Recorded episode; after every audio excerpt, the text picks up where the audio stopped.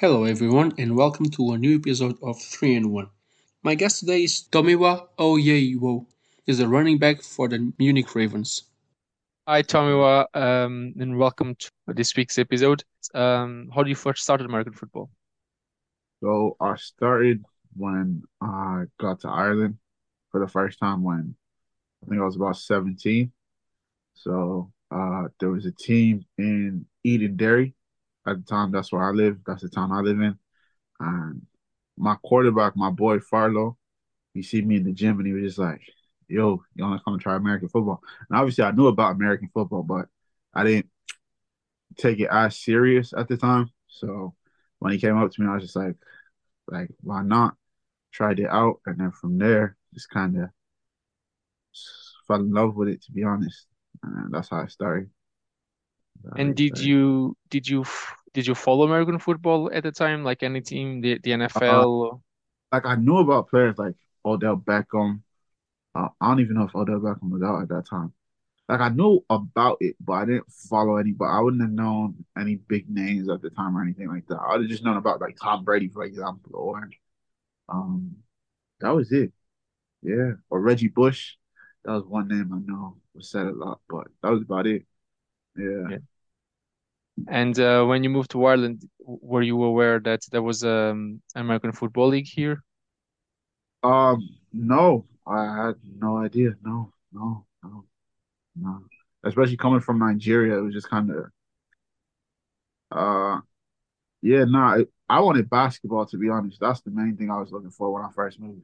Because I'm more basketball is my first love. Basketball, like Kobe Bryant. Like if you talk to me about basketball, I know my shit there. But um, yeah, basketball is my first love, and then I got into football, soccer, and then after that, then I got into American football. So yeah, like that. Yeah. And so you went for the tryouts, um, and uh, and what first position? Uh, so they put me first at safety.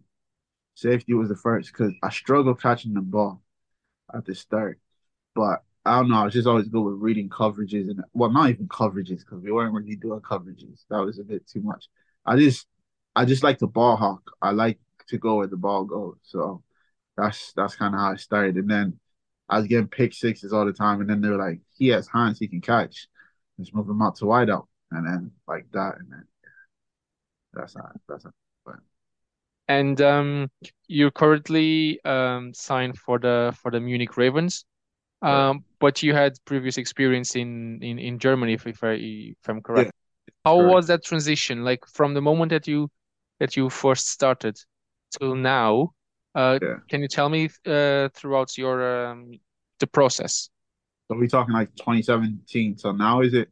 Yeah, yeah. If you can go through a bit of that. When did the so 2017 was the first year, and like back then it was all just fun and games type of thing, but I kind of realized early, not to be cocky or anything, but like I realized early that like God blessed me. Like I was kind of I was faster than a lot of guys in our league. I I had I was more agile. I could catch. I was I was just blessed with it. So I realized that early, and then I'd say 2018, 2019 was when I was now like I felt like I should be out of Ireland. Like I should, I thought I should be in the NFL straight away. To be honest, I was like, get me in the NFL. But obviously, it doesn't work like that. You gotta trust the process. So, 2018, 2019, I went to a combine. I went to a few combines uh, held by the Podium. So there, there was a page called the Podium, and they used to hold combines all the time. And like, just guys from Europe just showed up and then try and get on the team because like different teams would come to these combines and then scout you out. And then that's where I met my coach for last year. Coach Elias was at the podium. Then COVID happened. And then when COVID happened, the ne- the following year, he said, Yeah, I'll give you a chance. And then when he decided to give me a chance, it was like, All right, now it's time to go. But obviously, when you compare football in Ireland to Germany, this it's, it's a pretty big step up. For me, the major thing for me was one, I had plays, I had a playbook I had to learn and then two was actually being football fit. Like in Ireland, we're not football fit because we play one game one week and then wait three weeks for the next one. With Germany, it was week after week after week after week, and then it was a thing where I just wasn't ready for that. My body wasn't ready for that. So that's why I had such a slow start. But once I got going, it was like, okay, now I get it. So once I got going, God just carried me through. But before then, that was the main thing I struggled with was being football ready. And that was the main thing. And then the coaching as well. The coaching was really good in Germany. Like I was doing things I had never done, which changed the game just like that for me. And it was like, I'm already blessed talent, like talent wise, I'm already blessed. But when you put in the coaching for it, then when you when you actually teach someone who's blessed like that, I felt like I became a different type of beast now. It's like now I get it. Now I know what to do against this or that. I know what to do in different situations. So it just makes me a better player. So, yeah. And how old were you uh, back in 2017 when you first uh, started? I was 17, 18, 17 going 18. So Yeah. yeah, I turned 24 on Monday. So yeah, yeah. It's been like seven years in the making now. So yeah. And so you said that you had a, a slow start in, in Germany, um, because obviously you weren't uh, football fit, uh, as you said. Uh, but then how then, what did you use? What weapon did you use to get um, a quite quicker adaptation? Lucky, luckily for me, I got well.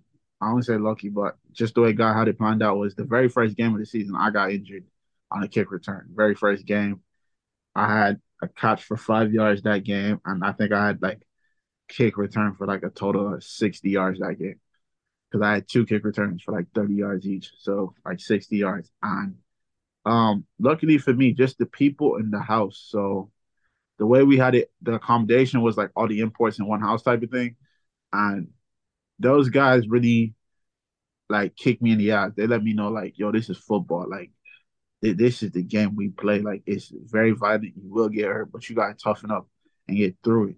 And yeah, it was just kind of once the coach allowed me to rehab, which was kind of the toughest part was the rehab because I kept thinking I was ready, but then I go into the game and I couldn't do anything. So I just had to rehab for the two weeks. I missed one game and I played a bit of another.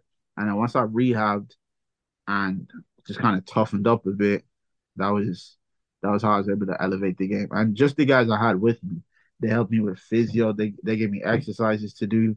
They really pushed me. Like some days I'd be like, yeah, I ain't feeling it, and they were like, you're not gonna feel it every day. There's gonna be days where you don't feel it, but you just gotta push through.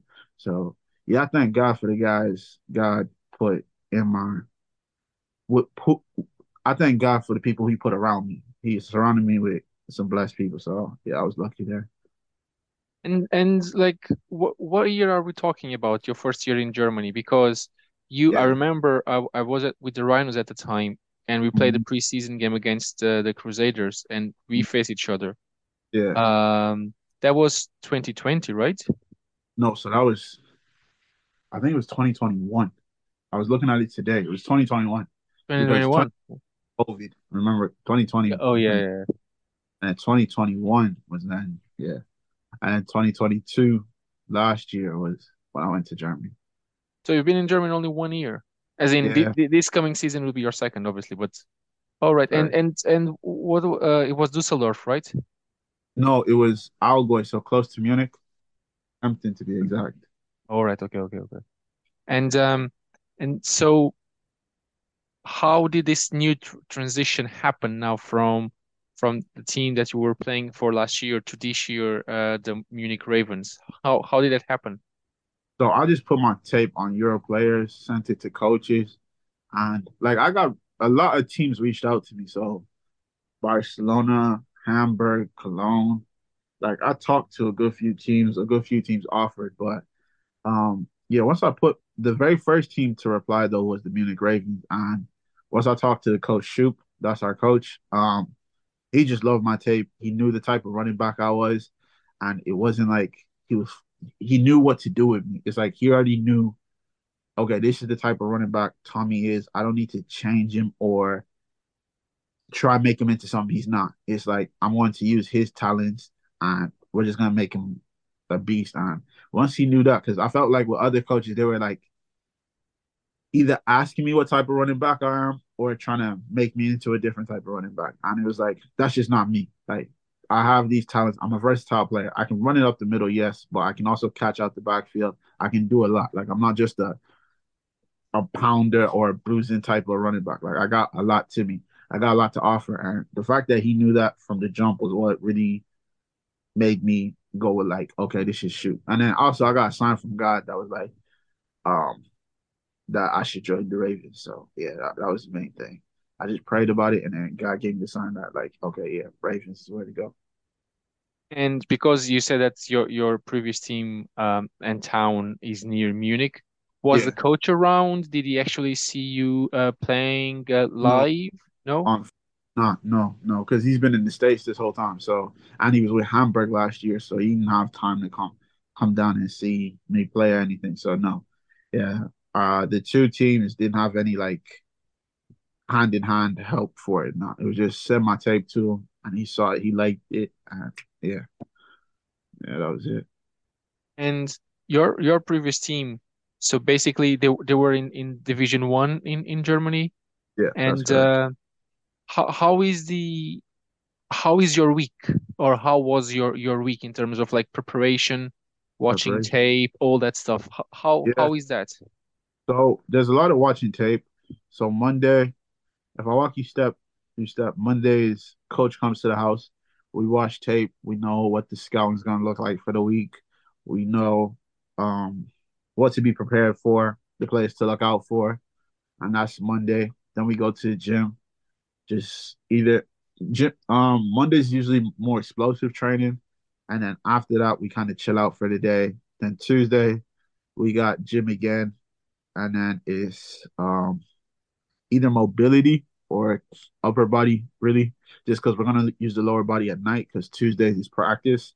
So then tuesday we got practice. Then wednesday is kind of the same thing again either mobility or something light. And then after that in the afternoon we got um field work.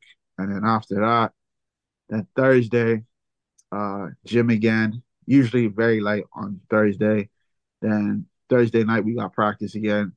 Then Friday we got either Friday is Friday's kind of chill. I think we just go gym once and then watch tape again during the day sometime.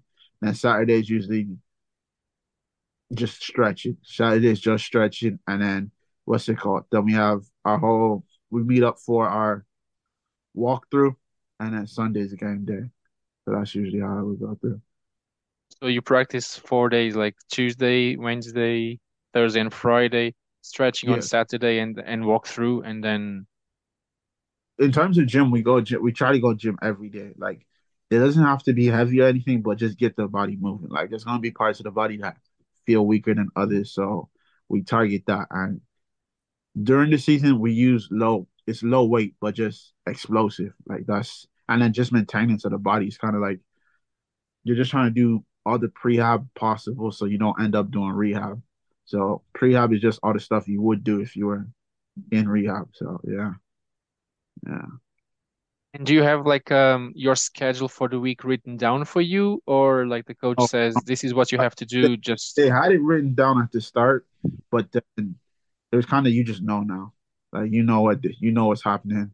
Like they'll text you if anything's changing. Like it kind of became, it's just a routine. You kind of know what's what now. It's not. It's not. Hey, what are we doing today? Or, um, how you feeling? What you want to? Nah, you you kind of know. Like okay, this after this, we doing this at this time.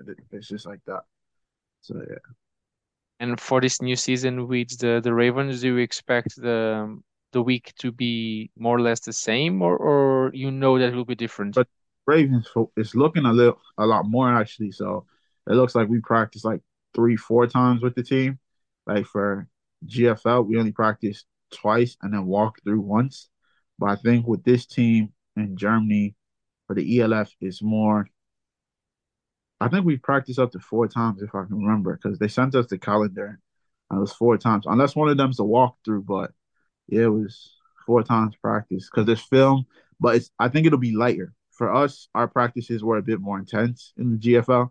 Like even the college players on the team said like it is a bit more intense and we do a lot more, but it was because we only practice twice a week, so we gotta kind of do everything we can within that period. So yeah. yeah. And what are the expectations for this um, upcoming season? Uh, I'm just praying God keeps me healthy throughout the season. That's that's kind of the main expectation.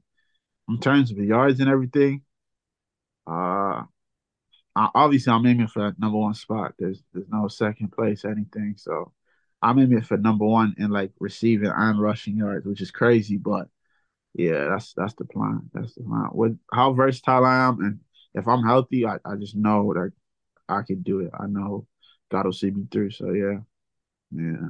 In terms of team's expectation, did, did you already talk? Uh, did the coach already when Did the coach Yeah, went through it already?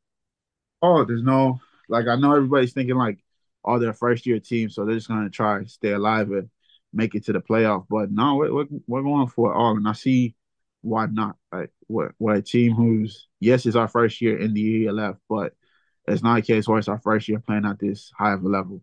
Like we know what we need to do. We we know, and it's just a case of guys staying healthy and guys doing their job. And I see I see no issue. We should we should win it all. Did you already connect with some of your teammates? Definitely like we've talked on Instagram or whatever, and I played against a few of them, so I kind of already know a few of them. Unfortunately, no one on my team is on the team from last year, but it's cool. It's cool. But yeah, no, I know a few of them already. I know a few. And um, because when I played against you, you were a receiver, and Yeah, obviously you are now a running back.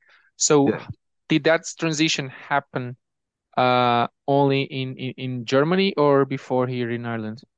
So it actually only happened in Germany. So with the way I'm built and everything, it makes sense more to play running back. Like I'm 95 kg, like, and I'm only like 5'10, 11. So it makes more sense to be a running back. And I'm someone who I believe God has blessed me with the ability to be a playmaker. Like I'm a playmaker, put the ball in my hand as fast as possible and let me do what I can with it. And at running back, it's literally the snap and the ball straight into my hand.